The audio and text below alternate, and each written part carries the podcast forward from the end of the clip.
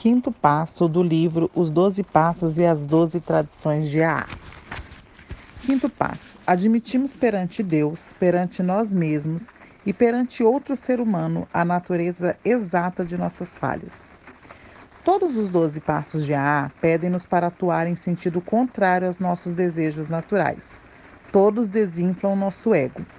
Quando se trata de desinflar o ego, poucas, poucos passos são mais duros de aceitar que o quinto mas dificilmente algum deles é mais necessário a obtenção da sobriedade prolongada e a paz de espírito do que este. A experiência de AA indicou-nos que não podemos viver sozinhos com insistentes problemas e os defeitos de caráter que os causam e agravam. Caso tenhamos passado o holofote do quarto passo sobre nossas vidas, e se ele tiver realçado aquelas experiências que preferimos não lembrar, se chegamos a aprender como os pensamentos e as ações erradas feriram a nós e a outrem, então torna-se mais imperativo do que nunca desistir de viver sozinhos com esses fantasmas torturantes de ontem. É preciso falar com alguém a esse respeito. Tão intensos, porém, são nosso medo e a relutância em fazê-lo que no início muitos AAs tentam contornar o quinto passo. Procuramos uma maneira mais fácil, que geralmente consiste na admissão ampla e quase indolor de que, quando bebíamos, éramos às vezes maus elementos. Então, para completar, acrescentamos descrições dramáticas desse lado de nosso comportamento quando bêbados, que em todo caso nossos amigos provavelmente já conhecem. Mas das coisas que realmente nos aborrecem e marcam, nada dizemos. Certas lembranças angustiantes ou humilhantes dizemos, dizemos para nós mesmos não devem ser compartilhadas com ninguém. Essas serão nosso segredo. Ninguém deve saber. Esperamos levá-las conosco para a sepultura. Contudo, se a experiência de AA serve para algo, ela nos diz que a, essa, a esse procedimento não só falta critério, como também é uma resolução perigosa. Poucas atitudes atrapalhadas causaram mais problemas do que recusar-se à prática do quinto passo. Algumas pessoas são incapazes de permanecerem sóbrias, outras recairão periodicamente enquanto não fizerem uma verdadeira limpeza de casa. Até os veteranos em AA, sóbrios há anos, frequentemente pagam caro por haver praticado esse passo superficialmente. Contarão como tentaram carregar o peso sozinhos. Quantos sofreram com a irritabilidade, a ansiedade, o remorso e a depressão e como, inconscientemente, procurando alívio às vezes, até imputavam aos seus melhores amigos os defeitos de caráter que eles mesmos estavam tentando encobrir. Enfim, descobriram que o alívio nunca chegava com a confissão dos pecados alheios, e sim cada qual se concentrando nos seus. Esse sistema de admitir os próprios defeitos a outra pessoa é sem dúvida muito antigo tem sido validado em todos os séculos e caracteriza a vida de toda pessoa espiritualmente orientada e verdadeiramente religiosa. Mas hoje a religião não é nem de longe o único defensor desse princípio salvador. Os psiquiatras e psicólogos apontam a profunda necessidade que todo ser humano tem de, na prática, discernir e conhecer as falhas de sua própria personalidade e discutir sobre elas com uma pessoa compreensiva e digna de confiança. No que se refere aos alcoólicos, a AA iria mais longe ainda. A maioria de seus membros não teria dúvida em proclamar que, sem a corajosa admissão de seus defeitos perante outro ser humano, não poderia ficar sóbria. Parece óbvio que a graça de Deus não expulsará nossas obsessões destrutivas até que estejamos dispostos a tentar isso. O que somos capazes de ganhar com o quinto passo?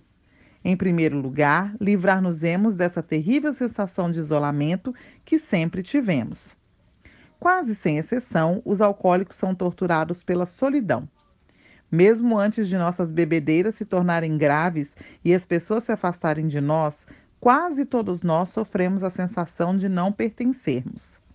Éramos acanhados e não nos atrevíamos a nos, a nos aproximar dos outros, ou éramos propensos a ser extrovertidos, clamando por atenção e companheirismo, embora jamais o conseguíssemos, pelo menos em nossa maneira de entender.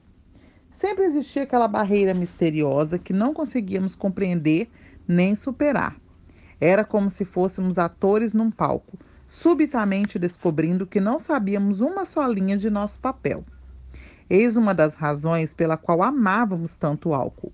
Ele nos permitia desempenhar nosso papel a qualquer tempo, mas até Baco acabou nos prejudicando.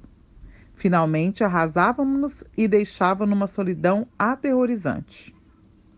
Quando chegamos a AA e pela primeira vez na vida encontramos-nos entre pessoas que pareciam nos entender, a sensação de fazer parte de alguma coisa era tremendamente emocionante.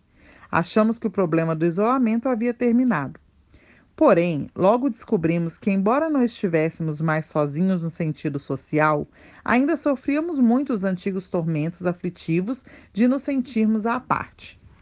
Enquanto não falássemos com toda a franqueza de nossos conflitos e ouvíssemos outra pessoa fazer a mesma coisa, ainda não estaríamos participando. A solução era o quinto passo. Era o começo de um verdadeiro parentesco com as pessoas e com Deus. Esse passo vital também foi o meio pelo qual começamos a ter a sensação de que poderíamos ser perdoados, não importando o que houvéssemos pensado ou feito. Frequentemente, enquanto dávamos esse passo com nossos padrinhos ou conselheiros espirituais, pela primeira vez, sentíamos-nos realmente capazes de perdoar aos outros, não importa quão profundamente sentíssemos que nos houvessem maltratado. Nosso inventário moral havia nos persuadido de que o perdão geral era desejável, mas foi somente quando demos o quinto passo, com resolução, que soubemos em nosso íntimo o quanto seríamos capazes de aceitar o perdão e perdoar também. Outra grande dádiva que podemos esperar por confiar nossos defeitos a outro ser humano é a humildade, uma palavra frequentemente mal compreendida. Para aqueles que têm progredido em AA, representa um reconhecimento claro do que e de quem somos realmente, seguido de um esforço sincero para ser aquilo que poderíamos ser.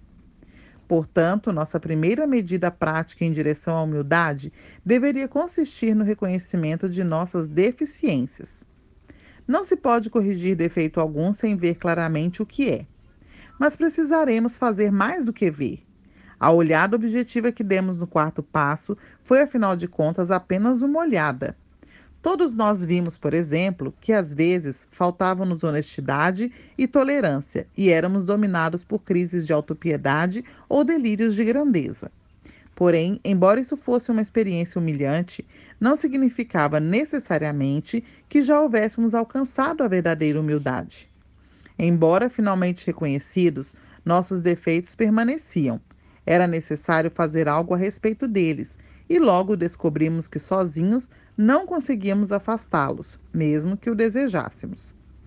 Maior realismo e, portanto, mais honestidade a nosso respeito são os nossos grandes e positivos benefícios que ganhamos sob a influência do quinto passo. Enquanto fazíamos o inventário, começamos a suspeitar de quantos problemas nos havia causado o nosso auto-engano. Disso havia se originado uma ponderação inquietante. Se havíamos enganado durante quase toda a vida, como poderíamos agora estar seguros de que não seguíamos auto-enganados? Como poderíamos estar certos de que tínhamos feito um verdadeiro catálogo de nossos defeitos e os havíamos admitido realmente até para nós mesmos? Estando ainda perturbados pelo medo, pela autopiedade e por outros sentimentos feridos, provavelmente não estávamos em condições de nos avaliar com justiça. Demasiada culpa e remorso poderiam fazer com que exagerássemos nossas falhas. Ou então, a ira e o orgulho ferido poderiam ser a camuflagem atrás, atrás da qual estávamos escondendo alguns de nossos defeitos enquanto culpávamos outros por eles. Possivelmente também, ainda estávamos sendo prejudicados por muitas falhas, grandes e pequenas, que nunca sonháramos ter. Portanto, era evidente que uma autoanálise de nossos defeitos, feita solitariamente baseada só nisso, nem de longe seria suficiente. Precisaríamos da ajuda externa de Deus e de um ser humano para saber com certeza a verdade a nosso respeito e admiti-la. Unicamente através de uma discussão sobre nós mesmos, sem esconder nada, estando dispostos a receber advertências e aceitar conselhos, poderíamos começar a caminhar em direção ao pensamento correto, à honestidade sólida e à autêntica humildade. Porém, muitos de nós ainda nos sentíamos relutantes e dizíamos: por que não pode Deus, na forma em que o entendemos, contar-nos onde estamos errados? Se o Criador nos deu nossas vidas, deve então saber com minúcias onde, como e quando temos errado desde o início. Por que não fazer nossas admissões diretamente a Ele?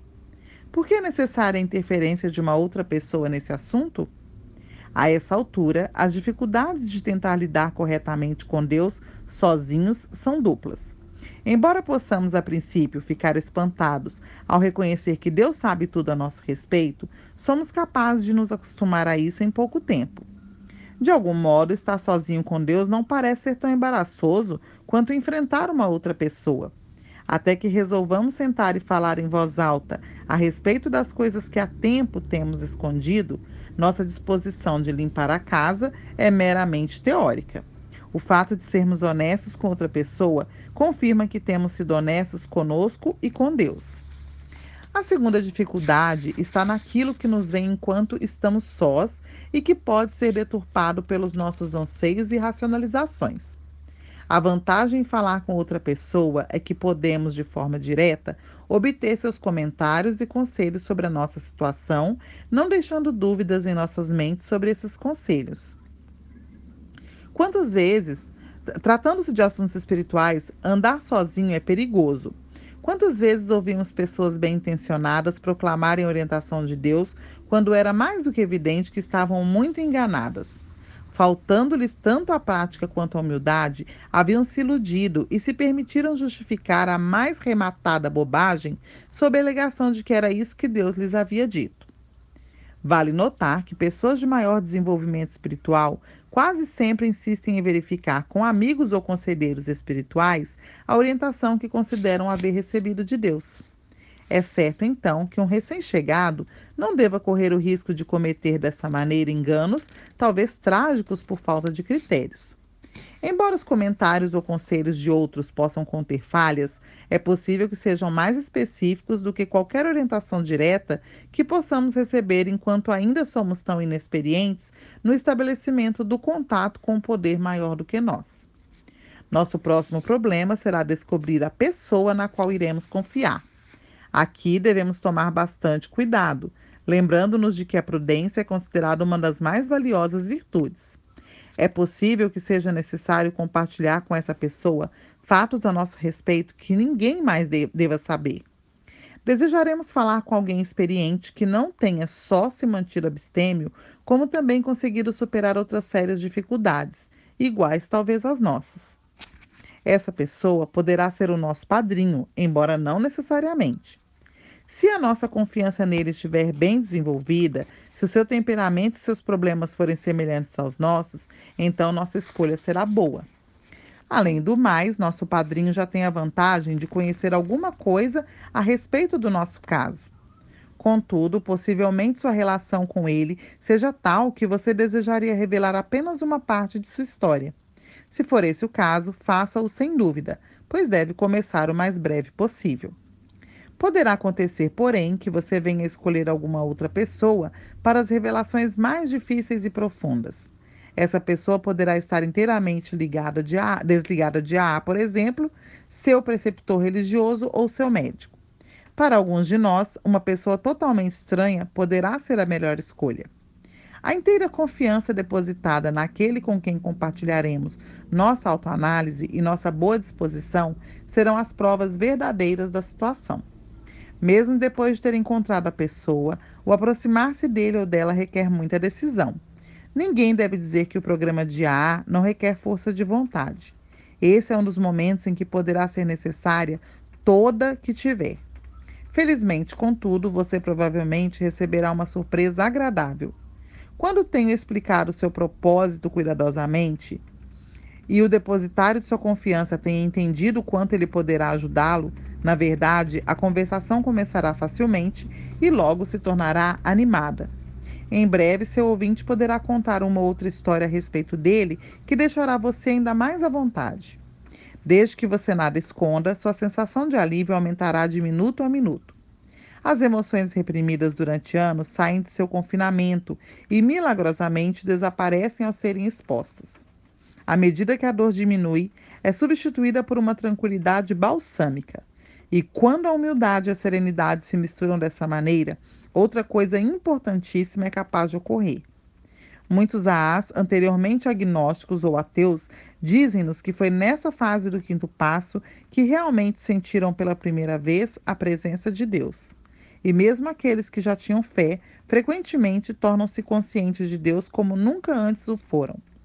A sensação de estar unido a Deus e ao homem, a saída do isolamento por meio de um compartilhar aberto e honesto do terrível peso de nossa culpa, levam-nos a um lugar de descanso onde podemos nos preparar para os passos seguintes em direção a uma sobriedade plena e significativa.